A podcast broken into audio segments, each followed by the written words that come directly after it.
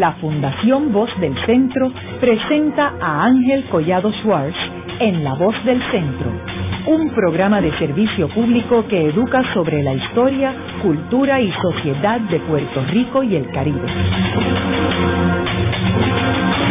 Saludos a todos. El programa de hoy está titulado El proyecto de explotación minera en Puerto Rico. Y hoy tenemos como nuestros invitados al doctor Félix Córdoba Iturregui, quien es profesor en el Departamento de Estudios Hispánicos de la Universidad de Puerto Rico, del recinto de Río Piedras, y al doctor Tomás Morales Cardona, quien fue profesor en el recinto de Ciencias Médicas de la Universidad de Puerto Rico y que participó en Vanguardia Popular y en toda la gesta en contra de la explotación minera en Puerto Rico. Félix, recientemente tú publicaste un libro titulado El proyecto de explotación minera en Puerto Rico 1962-68, Nacimiento de la conciencia ambiental moderna. Me gustaría que nos explicaras cómo surge este proyecto de explotación minera, que tenemos que recordar que en el 62 al 68 es el último cuatrenio de Luis Muñoz Marín, quien fue electo por última vez en el 1962, y luego Roberto Sánchez Vilella se convierte en el segundo gobernador electo en Puerto Rico en el 1964. Así que tenemos que en este momento es parte Luis Muñoz Marín el gobernador y parte Roberto Sánchez Vilella, y en el 68 es cuando eh, Luis Aferré gana las elecciones y se convierte en el tercer gobernador en Puerto Rico a raíz de la división entre el Partido Popular y el Partido del Pueblo. Háblanos, ¿cómo es que surge todo este proyecto de explotación minera? Sí, mira, este, gracias primero por la invitación a este programa. siempre me siento muy bienvenido en él. Este libro es eh, un libro escrito por tres personas, este, Jorge Colón Rivera, José Córdoba Iturrey y por mí. Eh, nosotros nos interesamos en este tema porque nos sorprendió en cierta medida eh, el olvido bastante pronunciado en que había caído eh, una lucha que fue de las principales que se dio en la década del 60. Es uno de los temas fundamentales de esa década y prácticamente desapareció como tema en, los textos este, históricos y particularmente en aquellos que son muchos que han surgido recientemente en torno a la figura de Roberto Sánchez Vilella, que prácticamente no tratan el tema este minero, incluyendo la memoria de Juan Maribra, que es una cosa todavía más sorprendente, eh, habiendo sido el movimiento por la independencia uno de los, de los protagonistas en la oposición a la explotación de, los recursos mineros eh, que hay en el interior de la, de la, isla, ¿no? Entonces yo creo que es importante ese contexto que tú acabas de, señalar, que es los cambios, los cambios políticos que parecen no muy importantes, pero el hecho de que eh, la gobernación extendida de Muñoz Marín desde su elección como gobernador en las elecciones del 48 termina en el 64 y le deja el camino a Roberto Sánchez Vilella, ese cambio político es el que nosotros creemos que permitió que se abriera la discusión pública a un tema tan importante como la existencia de cuantiosos recursos este, minerales en Puerto Rico, especialmente en ese momento la discusión era en torno al cobre, que estaba en la región interior de Lares, Adjunta, Utuado.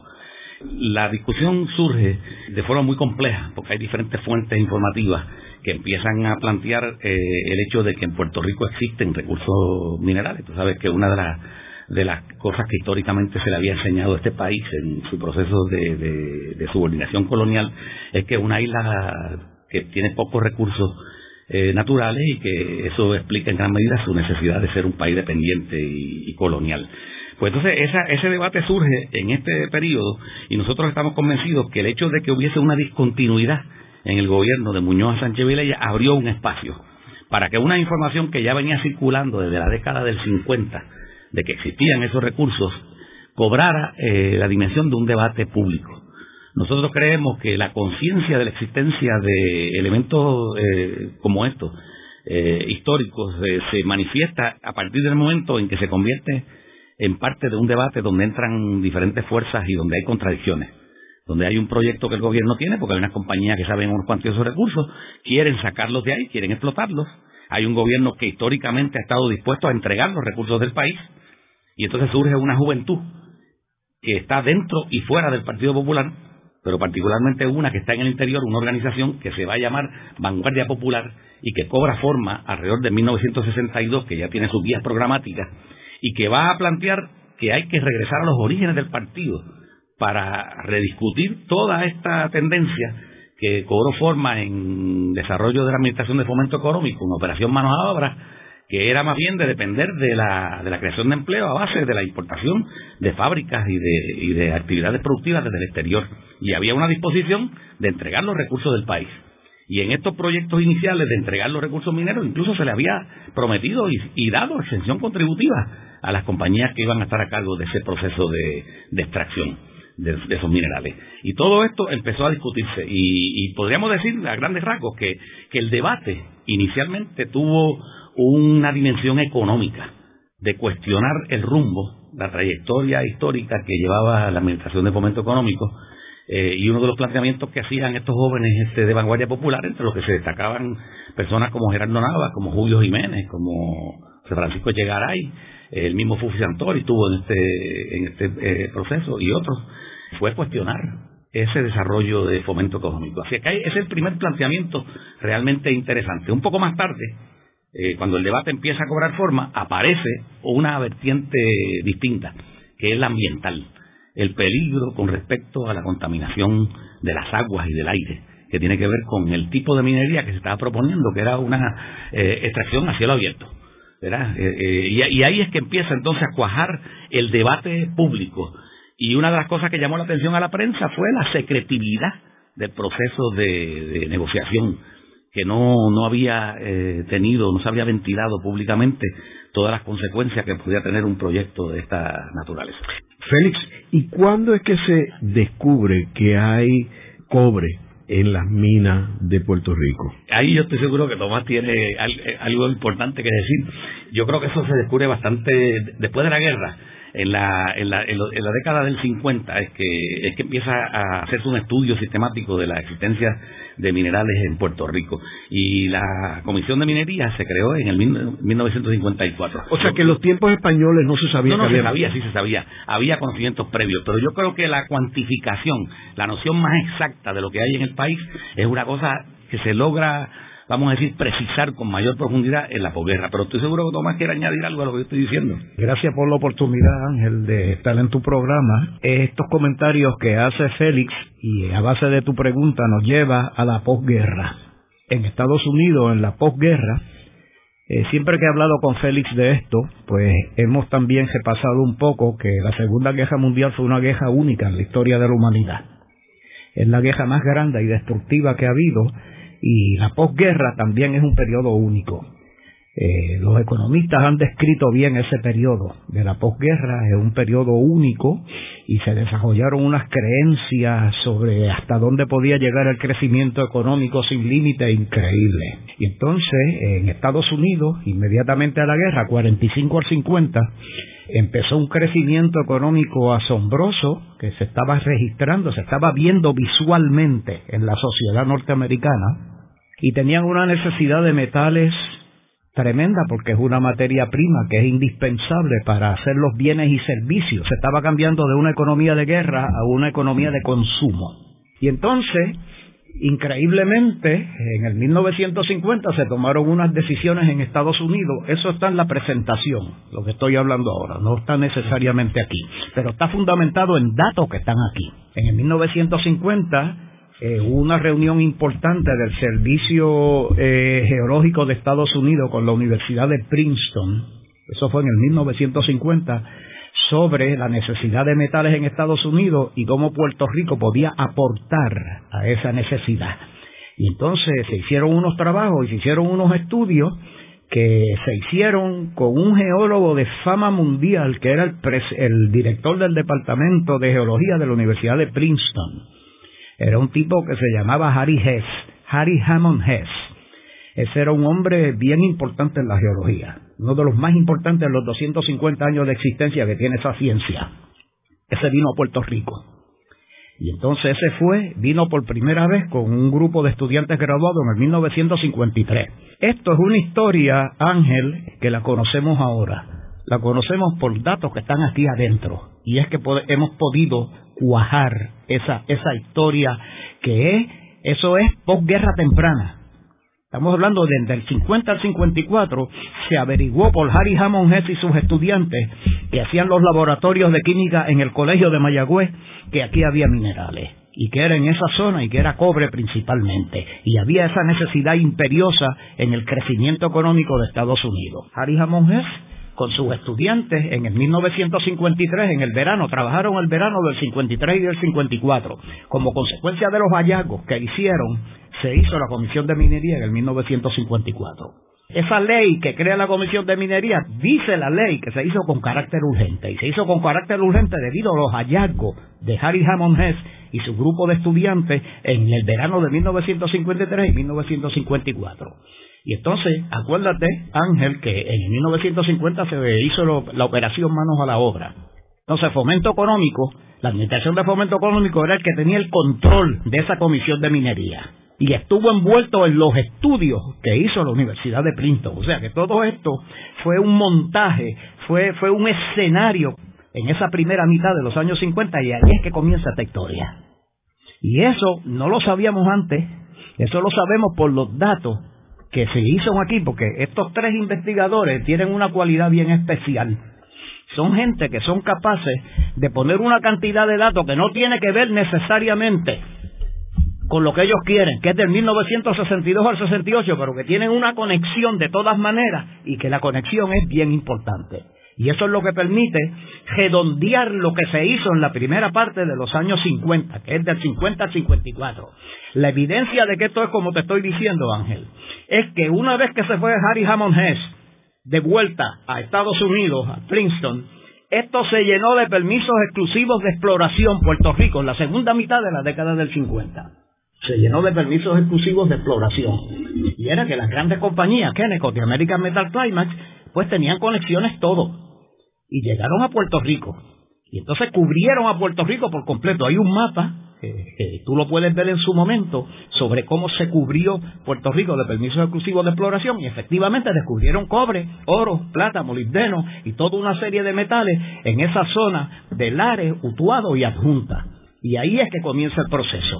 Y tiene que ver con la posguerra, la necesidad de metales imperiosa que tenía Estados Unidos.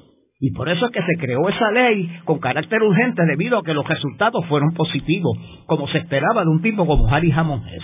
¿Y qué sucedió cuando llegaron estas corporaciones aquí? Esas corporaciones no podían hacer pruebas y no podían ocultar su presencia. Está discutido aquí en el libro por Félix.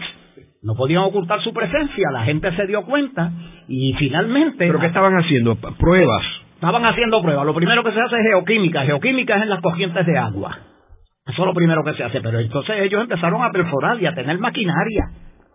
Y entonces, pues, la maquinaria la ve todo el mundo. ¿Y quiénes eran los dueños de esos terrenos? Eso era gente de aquella ahí, zona. está, ahí está una de las cosas importantes. La forma en que se enteró el país de que esto estaba sucediendo tuvo que ver con la compra de terrenos, porque esta gente tenía que comprar las fincas que estaban en la región, que ellos interesaban hacer las, este, las exploraciones y posteriormente la, la extracción de, los metales, ¿verdad? La, minería. Eh, y Julio Jiménez, por ejemplo, que era uno de los organizadores de, Vanguardia Popular, un abogado este, en la Junta, y empezaron a llegarle personas este, con transacciones de, venta de, de propiedades. Y él se dio cuenta que eran las compañías que estaban comprando este, las tierras. Y se preguntó, y, ahí hubo un planteamiento que tuvo que con, lo con las regalías.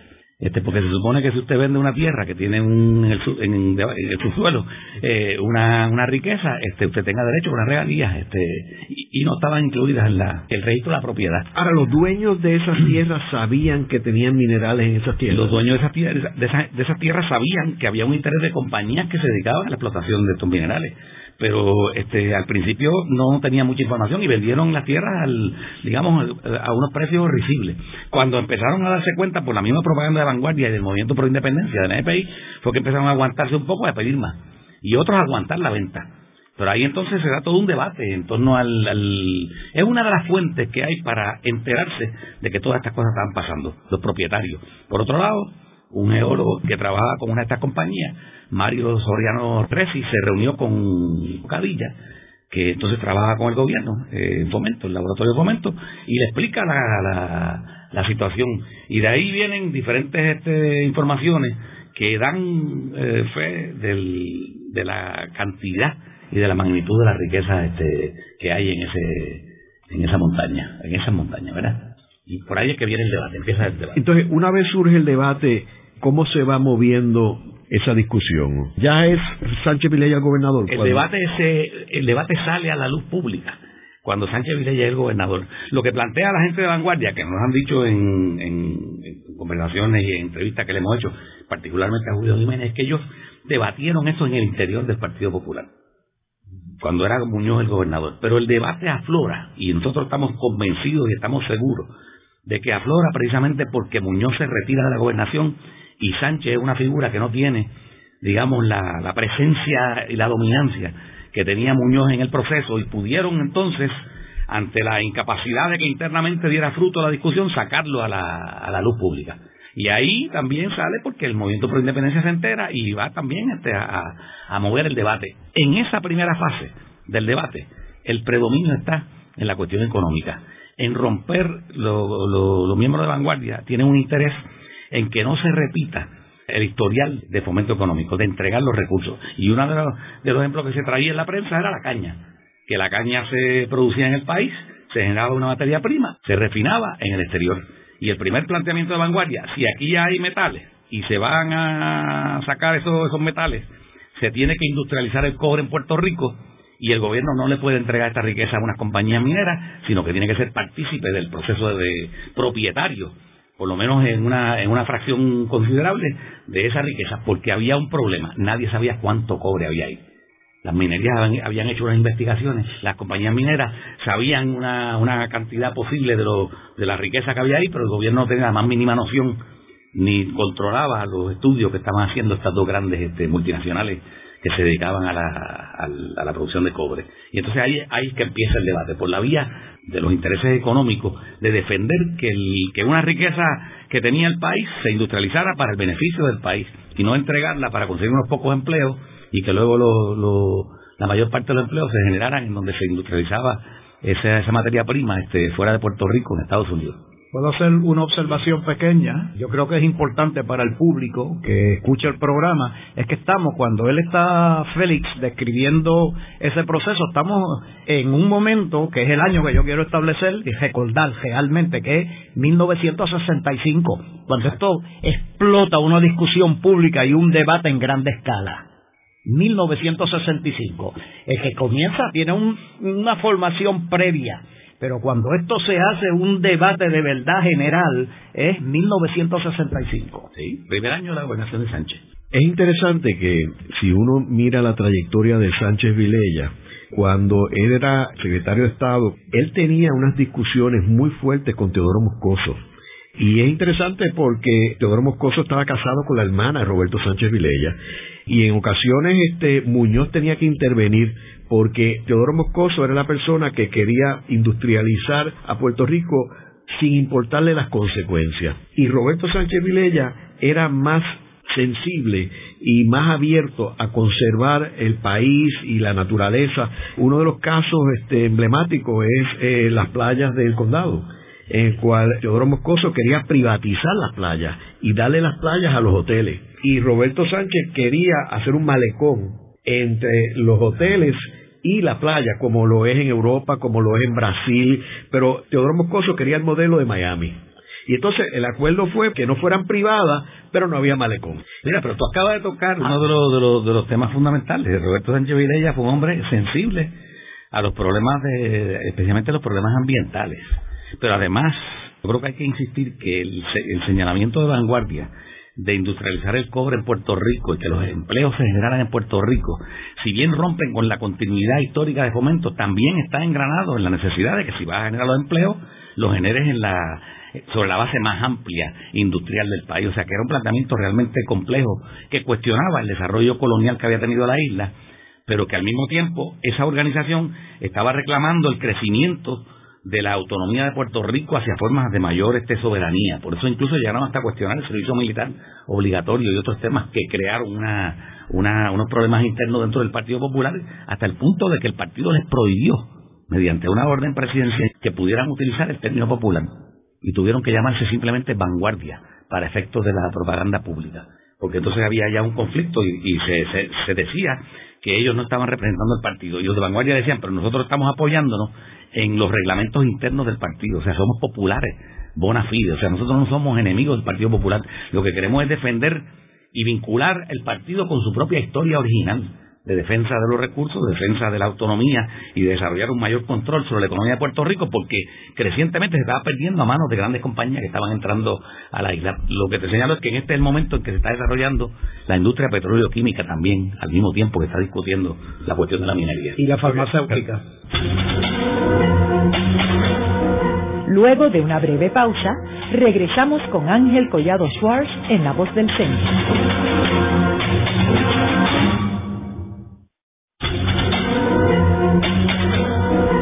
Están escuchando a Ángel Collado Schwartz en La Voz del Centro. Ahora pueden accesar a toda hora y desde cualquier lugar la colección completa de un centenar de programas transmitidos por La Voz del Centro mediante nuestro portal www.vozdelcentro.org. Continuamos con el programa de hoy titulado El proyecto de explotación minera en Puerto Rico. Hoy con nuestros invitados, el doctor Félix Córdoba Iturregui es uno de los tres autores del libro El proyecto de explotación minera en Puerto Rico de 1962 al 1968 y el doctor Tomás Morales Cardona es profesor retirado del recinto de ciencias médicas de la Universidad de Puerto Rico y quien participó en oponerse al proyecto de explotación minera. En el segmento anterior estuvimos hablando sobre la importancia del gobierno de Roberto Sánchez Vilella a partir del enero de 1965 y cómo todo este proyecto de estas corporaciones extranjeras querer explotar nuestra zona central de Puerto Rico explosiona en 1965. ¿Cuáles fueron los primeros señalamiento de que esta era una situación complicada para el gobierno. Eh, hubo unas marchas, hubo este, unas protestas. Mira, hay una combinación de factores este, muy compleja. Por un lado eh, está el debate público, que yo creo que tuvo la importancia principal de abrir el marco grande de acción. Por otro lado están los trabajos específicos y concretos que se dieron en los pueblos que estaban afectados ahí se, desarrollan unas figuras este, que son ejemplares, como es el caso de Pedro Matos en Utuado, eh, como es el caso de Alejandro Sella, ¿verdad? En, Lares. Y los trabajos que hacían, por ejemplo, los mismos eh, miembros de vanguardia que visitaban la zona minera, hablaban con la gente, pero particularmente el Movimiento por Independencia, que desarrolló unos trabajos muy concretos de casi casa por casa, este, boletines, oposiciones muy este, específicas, llamando a la gente a no vender las tierras y a oponerse a la explotación minera por el daño que iba a sufrir este la isla. Así que yo creo que uno tendría que señalar este diferentes niveles de participación en el progreso, en el, proceso.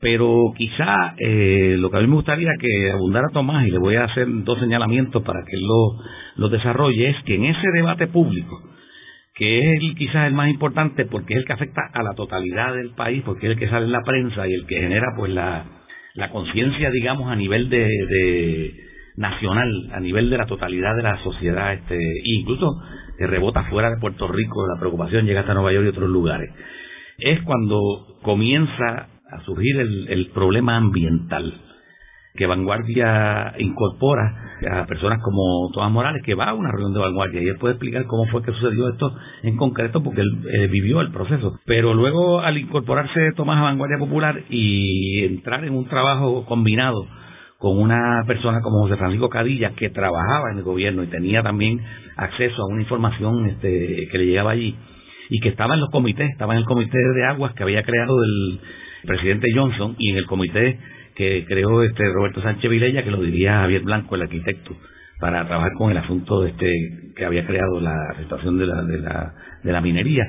En esa participación de la gente de vanguardia por la vía ambiental se dan varias intervenciones clave. Una es el, lo que se llama el, el manifiesto ambiental que se publicó comenzando enero en el 1966 en la prensa del país, firmado por 60 prestigiosos puertorriqueños de diferentes disciplinas, pero particularmente científicos importantes de la isla. Y lo otro fue lo que yo considero que es la intervención eh, quizás fundamental por la complejidad intelectual y la complejidad de los planteamientos ambientales y las repercusiones en otros en otros ambientes, en otros otros niveles, incluyendo la cuestión económica, etcétera, que fue la, la ponencia que hizo eh, Vanguardia Popular este, en una pista pública en la legislatura. Porque ahí se hizo lo que yo considero que es el planteamiento, uno de los planteamientos más importantes que se han hecho aquí en la discusión ambiental, y se lo voy a recordar a Tomás Morales para que lo discuta, que es que ellos señalaron, después de darle una profundidad y una complejidad extraordinaria a todo lo que estaban diciendo la legislatura, le estaban diciendo aquí hay un problema que se reduce, se reduce a esta expresión escueta. Estamos introduciendo en nuestra naturaleza unos cambios tan acelerados que no hay tiempo para estudiar la repercusión que tienen. Quiero plantear esto, ¿verdad? Porque en los últimos 20 años, dice Vanguardia, se han introducido en la ecología del país unas transformaciones que son más aceleradas que toda la historia previa que ha tenido el país desde su colonización por los españoles en el siglo XV. Entonces, esos cambios se están dando a una velocidad que no permiten que nosotros tengamos conciencia de las consecuencias destructivas que pueden tener. Y hay que levantar la voz de alerta porque aquí lo que está en juego es lo que Tomás dice que nosotros planteamos, pero que él es el que lo plantea con más este rigurosidad, que es la integridad de la isla. Y por ahí te lo dejo para que continúe Tomás desarrollando el tema ese. Félix, según tú estás explicando estas cosas, yo de lo que estoy pensando no es en Puerto Rico, es en el mundo entero. Estoy pensando en esos cambios que tú dices que se que nosotros planteamos como planteamos en esa época, que son unos cambios que van a un ritmo de cambio tan grande que la naturaleza no puede responder para establecer un balance, que es el balance ecológico de la naturaleza. Eso es exactamente lo que está pasando en el mundo hoy en día. En el mundo entero. Eso nosotros lo dijimos en la década de 1960 pero eso es lo que está pasando ahora. Tú estás describiendo el mundo de hoy en día, donde nosotros hemos introducido unos cambios, los tres sistemas naturales del planeta, que son el aire, la tierra y el agua. Pero lo estamos introduciendo en el sistema de aire de la atmósfera. Y eso está afectando todo a un ritmo que la naturaleza puede restaurar, pero lo hace a una velocidad geológica lenta. Y eso mismo fue lo que nosotros dijimos en esa época. Ok, quería hacer esa salvedad, ¿verdad? De que nosotros hablamos en aquel momento de cosas que son hoy mucho más palpables y mucho más visibles de lo que está pasando en el planeta entero. ¿Qué plantearon ustedes en aquel momento? Bueno, planteamos eso que acaba de decir Félix, que nosotros estamos introduciendo, lo dijimos en la legislatura, en una ponencia que preparamos sobre todo Paco Cadilla, José Francisco Cadilla Bernal y yo la preparamos y dijimos que nosotros estábamos introduciendo con las minas y con otros cambios, eh, con las minas no, las minas era lo que venía, pero que ya se estaban introduciendo cambios que a un ritmo tan grande, estamos en el 1966 cuando estamos hablando. Esos cambios se empezaron a introducir de posguerra, principalmente, sobre todo con los cambios de 1950 y con la Administración de Fomento Económico. Lo que nosotros dijimos es que a 15, 16, 17 años después, los cambios eran tan rápidos que no le estábamos dando oportunidad al mundo natural de restaurar para que esa huella ecológica que estamos produciendo se armonizara con la naturaleza y la naturaleza se recuperara. Los cambios son tan rápidos que la naturaleza, que trabaja más lento, no lo puede restaurar. Y entonces nosotros, pues, pasamos de unos límites, que es los límites que impone la naturaleza. Eso lo dijimos nosotros en esa ponencia, en un comité de Méndez Ballester, que recordamos el nombre, ¿verdad?, de 1966. ¿Y qué reacción hubo de los políticos y los legisladores? Pues la reacción de los políticos es clásica, ¿verdad? Vamos a resolver los problemas, pero es una mentira, no es una verdad. O sea, Puerto Rico siguió caminando en esa misma dirección y nosotros el proyecto minero lo pudimos parar. ¿Y cómo? ¿Cómo lo pararon? Pues nosotros lo paramos porque hubo una discusión pública, eso es lo fundamental, que es lo que dice Félix. Esto se salió del secreto. Se dieron una serie de circunstancias que Félix describió y esto dejó de ser secreto y entró en un debate público.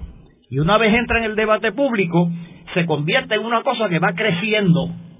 Y entonces empieza el debate público como la, la otra parte, que es el gobierno y las compañías, no podían argumentar bien en contra del debate público establecido por Vanguardia y por el MPI, esto empezó a crecer y empezó a penetrar organizaciones profesionales.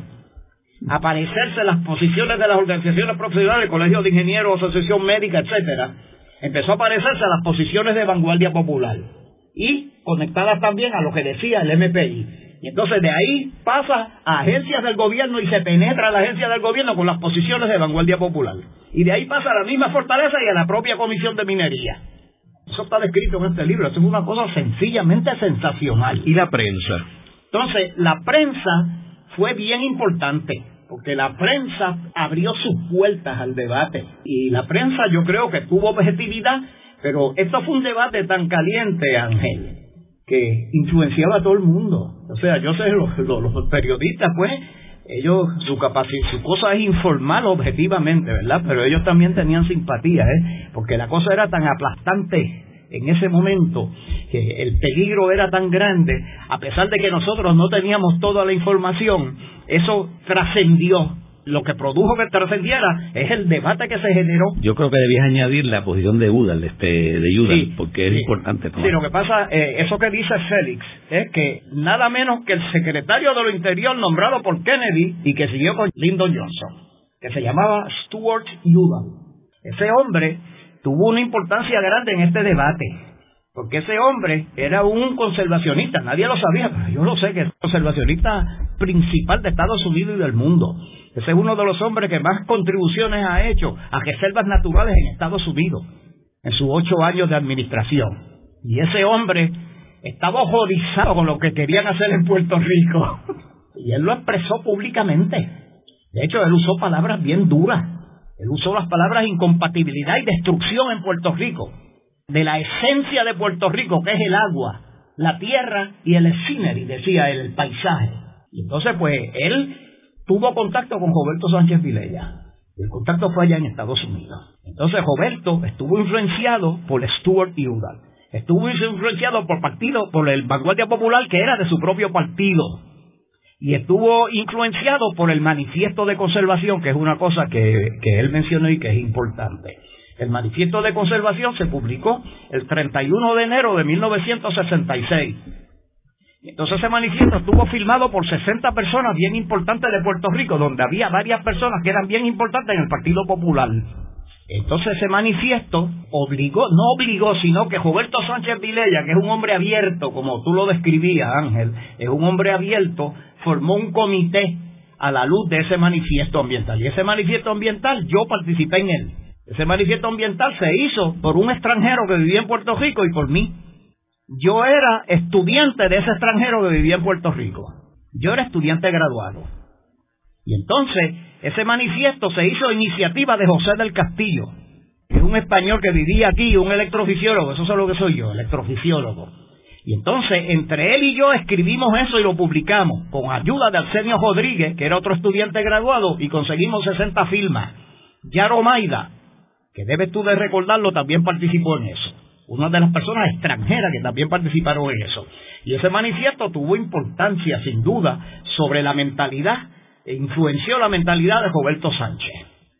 Y entonces así que él recibe la influencia de ese manifiesto, recibe la influencia de Stuart y Udall, y entonces tiene una discusión pública caliente, donde Vanguardia Popular de su propio partido establece unos puntos ambientales que penetran organizaciones profesionales y penetran al mismo gobierno. Así que en esa situación y con la mentalidad que tú describiste, Ángel, de Roberto Sánchez Vilella, pues no es de extrañar que él decidiera lo que decidió. Era, yo añadiría eso, que cada vez que los contratos estaban en la, digamos, en la mesa del gobernador para ser firmados, se añadía de alguna manera este, la asociación médica haciendo unos reclamos. Y daba la casualidad que habían tenido unas pistas públicas y había, allí había ido Tomás Morales a hacer una presentación sobre el caso del problema ambiental vinculado con las minas y cuando parecía que ya la cosa estaba resuelta de nuevo, salía alguien de, de, acueducto y hacía un planteamiento y se generaba otro debate. Por ejemplo, uno de los, de los debates que se formó, que tuvo impacto, incorporó a, una, a un científico que no había tenido este, ningún vínculo con vanguardia, Máximo Cerame Viva. Se vincula por los efectos que, tiene, que podría tener la minería en el mar y por lo que los efectos que está teniendo el proyecto de industrialización que tiene que ver con toda la industria petróleo-química que se ha venido desarrollando. Y ahí se genera un debate violento entre este, el secretario de Salud y Máximo Serrame Viva sobre problemas que tienen que ver con las aguas. Cada vez que subía un debate nuevo, se le presentaban más escollos al proyecto de explotación mineral. Para colmo, hay una sequía en ese momento histórico y hay un derrame de petróleo aquí en, el, la bahía de San Juan, en el Ocean Eagle, que genera una, unos problemas espeluznantes con respecto a cómo se distribuyó, cómo se, se, regó ese petróleo por la costa norte de Puerto Rico. Y el caso de centenares de pelícanos afectados que no podían volar. Se, debajo del puente aquí, desde que se llama de la Constitución, se creó un lombre de pelícanos donde se bañaban los pelícanos con Oil y se les sacaba el petróleo y después los pobres pelícanos no podían volar porque no tenían este la cera y la grasa que necesitan en el plumaje y había que tenerlos en aulas para que desarrollaran eso este, con el tiempo y pudiesen este, despegar el vuelo. O sea que el gobierno, la gente que favorecía la explotación minera, cada vez que pensaban que la cosa estaba resuelta y, múltiples viajes a las zonas mineras de Estados Unidos para ver cómo habían supuestamente resuelto los, los problemas ambientales, esta gente les caía encima y después le decía, pero es que aquello no es un, espacio tropical, una isla tropical como Puerto Rico, siempre venían con un nuevo planteamiento y ahí estaban los ambientalistas de vanguardia del país creándole problemas. Y no, y como dice Tomás, no podían contestar la cantidad, la avalancha de preguntas que, que resurgían cada vez que decían que la cosa estaba resuelta. Y muchos de estos planteamientos venían de personajes del gobierno federal, que cuando se le, la prensa los abordaba no podían dar seguridad de que no iba a haber este, contaminación y que el agua no podía estar en peligro. Yo creo que el problema, y en esto no sé si Tomás está de acuerdo conmigo, pero había un problema con la contaminación del aire y del agua, pero yo creo que lo más importante, los debates, por lo menos lo que nosotros pudimos constatar fue el agua. Lo que realmente creó unas dudas grandes en Roberto Sánchez Vilella, como ingeniero que era Roberto Sánchez Vilella, tiene que haber pensado qué implicaba las contaminaciones de los ríos que podían este, proveerle agua al, al país además de la cantidad de agua que iban a requerir las compañías mineras Eso para mismo. el proceso de explotación. Cantidad de agua que usan ellos en los procesos industriales. Sin duda que eso era clave. Igual que es en las nuevas tecnologías como el fracking para extraer petróleo y gas natural es lo mismo. Las cantidades de, agua que usan son cosas inimaginables de tan grandes que son. Y eso iba a crear un problema serio con los abastos de agua en toda esa zona central. ¿Y los alcaldes de esos municipios? Los alcaldes, el alcalde de Lares, el alcalde de Utuado, este, todos estos alcaldes tenían unos problemas terribles porque la realidad es que en esa zona había un desempleo considerable. Cuando empezó a discutirse el proyecto minero, la información que nosotros pudimos recoger, había una idea de que el 90% de la población de esa región estaba a favor de la explotación minera. Pero con los debates y con todas las intervenciones que se hicieron y la campaña, como Tomás mismo ha señalado, casa por casa, de individuos como Alejandro Sella, como Pedro Matos Matos, de ir haciendo la campaña de los efectos que tendría este, el, proyecto de explotación minera, lo que hizo fue que revirtió esa, ese apoyo y lo convirtió en, una, en un cuestionamiento bien fuerte de oposición. Y la campaña electoral, que fue en el 68, se vio bien claramente la presión de los alcaldes populares, que tenían miedo de que si no se desarrollaba el proyecto de explotación minera, eh, podían perder las elecciones decían ellos, y trataban de presionar al gobernador para que las aprobara, aprobara los proyectos, los firmara. Hay, una, hay unas escenas en el libro que yo creo que son interesantes, que es cuando Sánchez Vilella fue a los pueblos del interior, allí a o fue a Junta, o fue a Lares, y había gente con pancartas al frente a favor de la explotación minera, y cómo contestó él eh, a esto. Eso está en el libro y Sánchez le decía a esa gente que llevaba las pancartas porque se movían los opositores este a Sánchez del mismo Partido Popular le llevaban las pancartas se las colocaban al frente le decía nosotros vamos a atender la cuestión minera cuando estemos seguros de que el impacto que va a tener sobre, sobre nuestro país no va a ser peor que, los empleos que se van a crear, porque uno no puede crear empleos destruyendo este el país, porque entonces el resultado este, a mediano plazo, largo plazo va a ser eh, terrible. Los alcaldes lo que demostraron fue una incapacidad crítica de verlo, de ver este los argumentos fuertes de oposición al proyecto de minería. Estaban por unos cuantos empleos estaban dispuestos a entregar la zona y que las compañías prácticamente hicieran lo que lo que quisieran. Ahora él nunca firmó nada. No no Sánchez dejó ese ese ahí termina el libro. Sánchez Vilella salió de la gobernación y no firmó los contratos.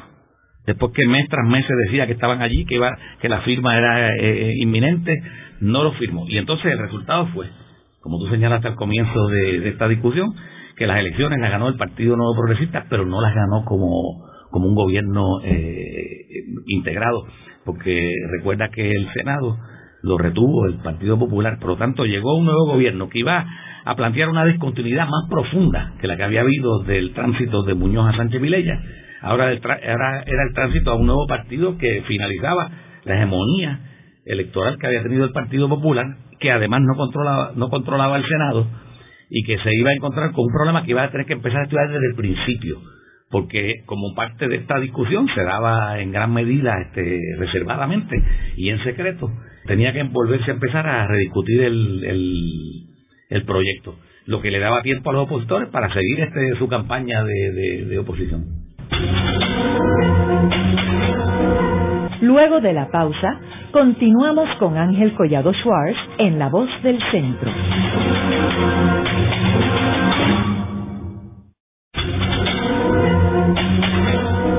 Regresamos con Ángel Collado Schwartz en La Voz del Centro.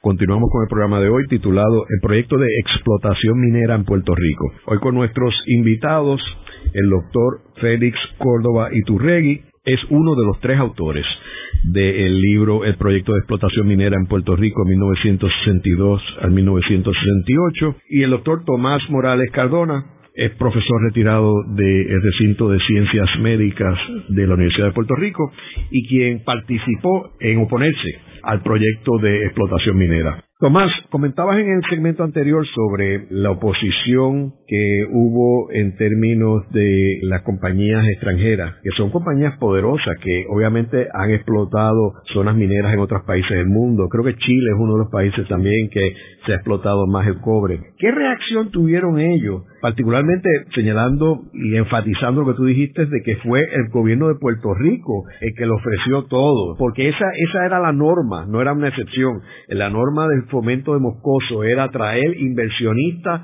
y crear empleo, no importa las consecuencias. Así que, ¿cómo reaccionaron ellos cuando de momento surge esta oposición de todos estos grupos? La reacción de las compañías, pues fue finalmente irse porque se dieron cuenta que eh, se le había creado una situación en términos de las demandas económicas que estaba haciendo el gobierno, que eran exactamente, casi exacto, las demandas de Vanguardia Popular. El gobierno terminó haciendo las demandas que hacía Vanguardia Popular años anteriores. Entonces eran unas, unas demandas que iban a afectar las ganancias, y ahí está la clave. Si se afecta las ganancias, no podemos aceptarlo. Entonces ellos hicieron un último esfuerzo, que es juntarse las dos juntas en un proyecto, en un joint venture de los dos, de American Metal Climax y de Kennecott. Pero no había manera, porque ya la Comisión de Minería había sido penetrada por todas estas demandas. Aquí pasó una cosa realmente interesante, Ángel, y es que Vanguardia Popular manejó el issue económico y el issue ecológico, que parece que son contradictorios. Y eso se manejó tan y tan bien que uno al otro se ayudaba, era una retroalimentación positiva increíble entre esos dos issues. Y uno se ayudaba al otro y el otro se ayudaba a este. Entonces, pues eso creó una situación bien difícil para las compañías porque el gobierno usaba, esa es la impresión que yo he tenido, Félix, siempre, que Roberto Sánchez, un hombre bien despierto, usaba, en cierta manera, cómo se alimentaban esos dos issues, el ecológico y el económico, para hacerle más difícil la vida a las compañías. Y las compañías eventualmente se dieron cuenta que las condiciones económicas no lo podían aceptar, mientras decían mentiras sencillamente de que se podían resolver los problemas ecológicos. Los problemas ecológicos no tenían solución. Iba a ser una huella ecológica permanente para esta isla. Y se iba a extender por la cordillera, desde Mayagüez hasta el Yunque. Eso está expuesto en la presentación que pude hacer el otro día, que hice el otro día, de cómo esto iba a ser una huella ecológica a lo largo horizontal de Puerto Rico, desde la montaña bajando los efectos hacia las zonas bajas y las zonas costaneras. Ellos jamás pudieron contestar los argumentos ecológicos que nosotros le poníamos. Así que ellos se vieron en una situación donde pues no podían hacer lo que ellos planificaron desde la posguerra temprana, no lo pudieron hacer. Yo personalmente pienso que salvamos a Puerto Rico. Yo quiero mencionar algo también, un comentario que hiciste anteriormente sobre José del Castillo, que es que tenemos un programa sobre ese personaje aquí en La Voz del Centro, en la biblioteca virtual, que es un personaje muy interesante, no solamente su contribución a la medicina en Puerto Rico, sino que él fue inspirador y mentor de personas que ganaron premios Nobel oh, en medicina. Eh, así que es un personaje que ahora estamos discutiendo la fase de él como ambientalista. También quería mencionar de que en esto del proyecto industrial de Puerto Rico, de Teodoro Moscoso, y en otro programa hemos hablado de ese proyecto. Muñoz Marín respaldaba el proyecto porque lo veía necesario para crear empleos, pero él no se entusiasmaba mucho con ese proyecto. Y es curioso porque él apenas iba a ninguna inauguración de ninguna fábrica en Puerto Rico. Mm. Y es curioso, y cómo ha cambiado la situación, donde tenemos, por ejemplo, Fortuño iba a inauguraciones de tiendas.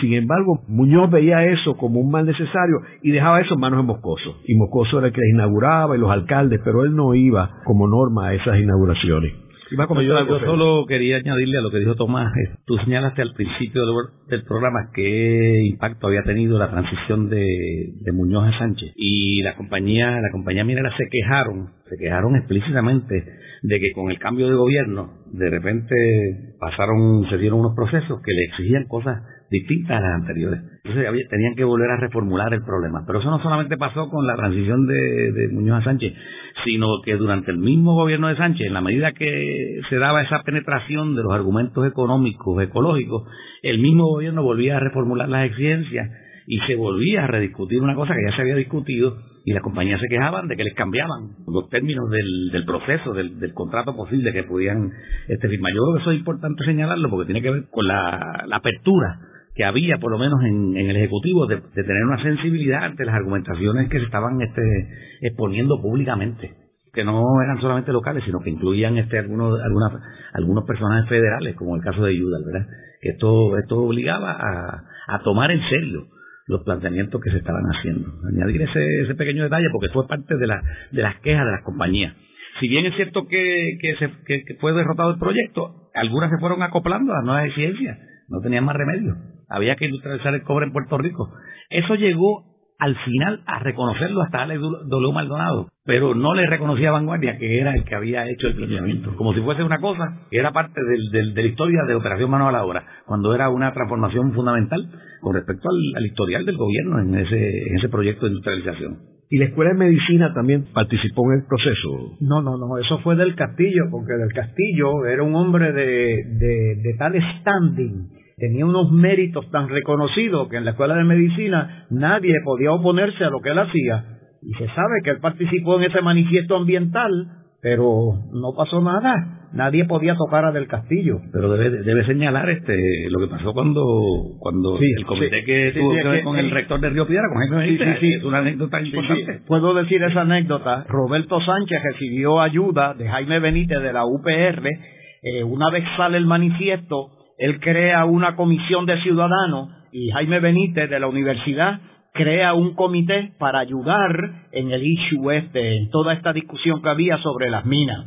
Y entonces, y el ambiente. Entonces, por el, por el issue ecológico que se levanta, por la discusión ecológica que se levanta con las minas, surge la ayuda de la UPR y de Jaime Benítez y hacen una primera reunión grande, en una mesa grande. Entonces, allí estaba Jaime sentado aquí, en la parte, en esta mesa, y aquí estaba del castillo a su derecha. Y entonces esa fue la primera reunión. Y al otro día, cuando yo llego a la escuela de medicina, está del castillo esperándome. Me dice, Tomás, ayer hubo tal reunión. Yo estaba sentado al lado de Jaime Benítez, y Jaime Benítez tenía un documento en la mano. Y ese documento fue el que usted preparó con Paco Padilla. Fue una ponencia en la legislatura. Era lo que le servía de guía para lo que querían hacer ellos. Esa fue una presentación que nosotros hicimos grande. Tú la puedes tener y la puedes poner en tu archivo histórico, porque es una discusión de la ecología y de lo que estaba ocurriendo realmente en la naturaleza en Puerto Rico en esos años. O sea, una discusión teórica de cómo es que hay que hacer las cosas en los gobiernos desde el punto de vista ecológico y qué es lo que está pasando en Puerto Rico. Ese es un documento raro que tú estabas discutiendo y ese era el que tenía Jaime Benítez en la mano cuando se, en la primera reunión. Y del Castillo estaba al lado, y Jaime no lo sabía. Del Castillo fue el otro día y me lo dijo, Tomás, era el documento que ustedes prepararon. Luego de una breve pausa, regresamos con Ángel Collado Schwartz en La Voz del Centro.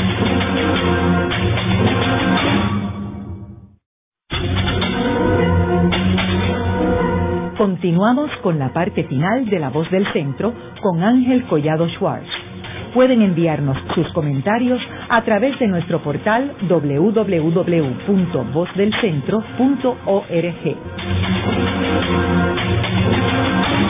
Continuamos con el programa de hoy titulado El proyecto de explotación minera en Puerto Rico. Hoy con nuestros invitados, el doctor Félix Córdoba Iturregui es uno de los tres autores del libro El proyecto de explotación minera en Puerto Rico 1962 al 1968 y el doctor Tomás Morales Cardona es profesor retirado del recinto de ciencias médicas de la Universidad de Puerto Rico y quien participó en oponerse al proyecto de explotación minera. Félix, tú hablaste en el segmento anterior sobre las elecciones del 68.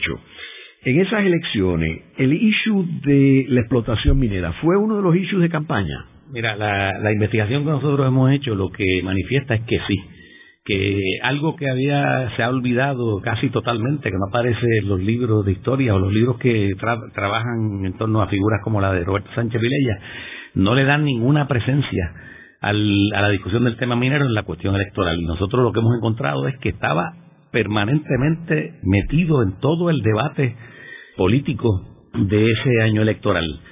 Eh, yo creo que es interesante tener presente que el proceso de selección de los candidatos, el Partido Nuevo Progresista, que surgió a raíz del, del plebiscito del 67, ¿verdad? Que es un nuevo partido, escogió su candidato primero. En junio ya tenía su candidato Luis Ferrer, no había tenido ningún proceso de división interna, este, ninguna complejidad, y estuvieron eh, eh, esperando a ver qué, qué, iba a pasar en el interior del Partido Popular, porque Sánchez Vilella, que en el 67 había dicho que no iba a correr nuevamente, revaluó su posición y finalmente en marzo del 68 eh, reafirmó que iba a ser candidato a, gobernador nuevamente. Ya ahí el cisma con Muñoz y con la vieja guardia del partido estaba completamente maduro y por lo tanto se, se perfilaba que iba a haber un, una situación compleja, ¿verdad? En la, en forma en que se dio el proceso de, de, selección del candidato a gobernador, eh, que fue bien atropellada, que fue uno de los, procesos quizás más tristes de la historia del Partido Popular, que, desembocó en la derrota del partido en las elecciones. Uno de los, uno de los problemas que, que se dio eh, fue precisamente que la, la selección de, de Negrón López como el candidato a gobernador del Partido Popular se desembocó precisamente en la propuesta de Luis Ferré sobre la, sobre la estadía jíbara. Porque hay que recordar que, la propuesta de Negrón, la, la, defensa de Negrón López como candidato a gobernador venía de un grupo que desde el principio se llamó este, los jíbaros por, por Negrón. Y es importante tener en cuenta, yo esto parece que no tiene que ver con la pregunta que me ha hecho, pero tiene que ver porque ese movimiento de los jíbaros por Negrón y Negrón López fueron los que en todo momento dijeron que si eran electos a la gobernación iba a firmar el contrato minero inmediatamente. O sea que ahí había, en el caso de Negrón López, la disposición más directa a firmar los, contratos. El otro candidato que optó también por la gobernación fue eh, Polanco Abreu, Santiago Polanco Abreu. También estaba a favor de la firma de los de los contratos de los contratos mineros, pero no era tan enfático como, como Negrón López.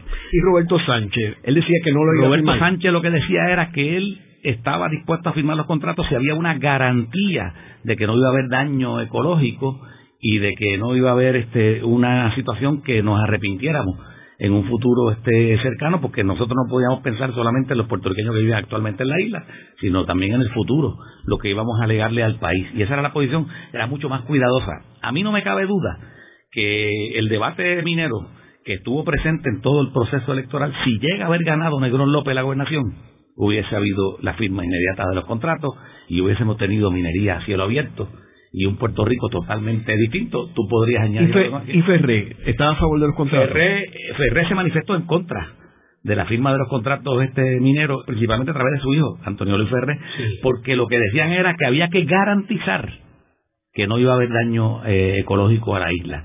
En otras palabras, estaba adoptando una posición parecida, cautelosa, a la posición que adoptó Roberto Sánchez Vilella, por lo menos con respecto a la cuestión electoral, hasta el punto de que hubo unas críticas furiosas de los alcaldes del interior a la familia Ferrer, porque decían que era una familia rica, cómoda, que no tenía ningún problema, como los problemas de desempleo que había en el interior este de la montaña, y que era fundamental el desarrollar la minería para proveer esos empleos que hacían falta. Eso lo decía el alcalde de Lares, el de Utuado y el de Adjunta. Y entonces era una crítica fuerte a, la posición de, de la familia Ferrer que en ese sentido implicaba una cautela parecida a la que había adoptado Sánchez Vilella. Ahora, si hubiesen ganado este, abrumadoramente las elecciones, ¿qué hubieran hecho? Ya eso son especulaciones. ¿Y qué sucedió después con esos terrenos y esas compañías? Bueno, lo primero que hay que decir es que cuando las compañías estaban comprando terrenos, cuando salió a relucir el debate público, que se sabía que ahí había entonces una riqueza mineral extraordinaria, eh, la gente dejó de vender las tierras, aguantaron. O sea, las compañías tenían un proceso que se, se, detuvo y además se detuvo porque hubo un planteamiento que hizo gente como Vanguardia, Julio Jiménez y los abogados que le exigían a registro de la propiedad que incluyera los derechos de regalías, porque se, ellos hicieron una denuncia Cancio, que era secretario de Justicia inicialmente, antes de que llegara a la Secretaría este Rafael Hernández Colón, dijo que eso estaba garantizado y cuando investigaron la, el registro de la propiedad no estaban los derechos de, de regalía. Este, o sea que ahí se destapó una situación que dicho sea de paso, lee el libro y verás que uno de los bufetes más conocidos de Puerto Rico queda muy mal parado, que es el bufete de Maconel y. Porque precisamente en un momento dado eh, estaban siendo este abogados de las dos partes eh, algo que fue bastante problemático para la imagen pública del bufete. Y luego, ¿qué pasó con esas tierras? ¿Se devolvieron a los, a los dueños? ¿El gobierno las compró? Bueno, eventualmente, ¿qué pasó con las que ya había comprado mm. las compañías? No, no, tenemos este. Nosotros estamos ahora en un proceso de mm. investigar lo que pasa después del 69. Y ahora, porque nosotros cogimos la, la, prensa del país, la, la, vimos periódico por periódico, año por año. No hubo un periódico que nosotros nos registráramos para buscar la información este que, aparece aquí en este libro. Y, lo que pensamos hacer es el mismo procedimiento desde el 69 hasta, hasta la creación, por lo menos, de Codremi, exterior a la. por lo menos 76. El, final del O Codremi, también. que Popular, sí. Y sabemos que hay muchos materiales ya disponibles porque hemos detectado que se han salvado muchos de los documentos del gobierno de una forma este quizás pintoresca. Yo creo que vale la pena decir algo de eso. Yo creo que sí, por favor. Quieres decirlo? gracias, gracias por decirme lo que darme la oportunidad. Es que descubrimos a una persona que se llama Isidro Toro Dominici. Fue funcionario bajo el PNP eh, bajo Luis Ferré en la Comisión de Minería y ese hombre vive ahí bonito y tiene una biblioteca privada extraordinaria de todo el asunto minero de Puerto Rico desde el 1500 hasta el presente. Entonces descubrimos a ese hombre y descubrimos que tiene una cantidad de datos allí importantes que van a ser muy útiles si ellos hacen un segundo libro de 1969, por lo menos hasta el 1976, que incluye dos administraciones la de, la de Luis Ferré y la de Rafael Hernández Colón. Y ese hombre, eh, Isidro Toro Dominici, lo descubrimos en este proceso y nos ha ayudado mucho en, poco tiempo.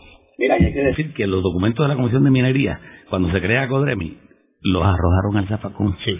Él los tiene porque los sacó Él los salvó. del canasto de la basura y se los llevó para su casa porque eran documentos que habían sido tirados al desperdicio. Y dije, yo tengo estos documentos, pero no me los robé. Lo que hice fue sacarlos de la basura porque el gobierno los echó y los tiró. O sea que eso pasa mucho con los archivos nuestros que, que terminan donde?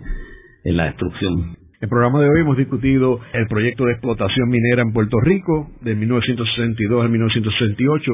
Vemos cómo este proyecto fue el primer gran proyecto ambiental en Puerto Rico de paralizar una explotación minera hubiera creado un daño irreparable al ambiente de Puerto Rico y a la naturaleza. Vemos como un grupo de forjadores y de eh, líderes comunitarios, algunos de ellos, este, eh, tomaron una lucha visionaria, porque si bien ahora todo el mundo habla del ambiente y de los problemas del clima, etcétera, en aquel tiempo eh, apenas se discutía todos los asuntos ambientales. Así que un proyecto que logró tener un desenlace fructífero para Puerto Rico. Muchas gracias. Y gracias por la invitación. Esta ha sido una producción como servicio público de la Fundación Voz del Centro. Los invitamos a sintonizarnos la próxima semana a la misma hora. Y recuerden que pueden adquirir el libro Voces de la Cultura en su librería favorita o en nuestro portal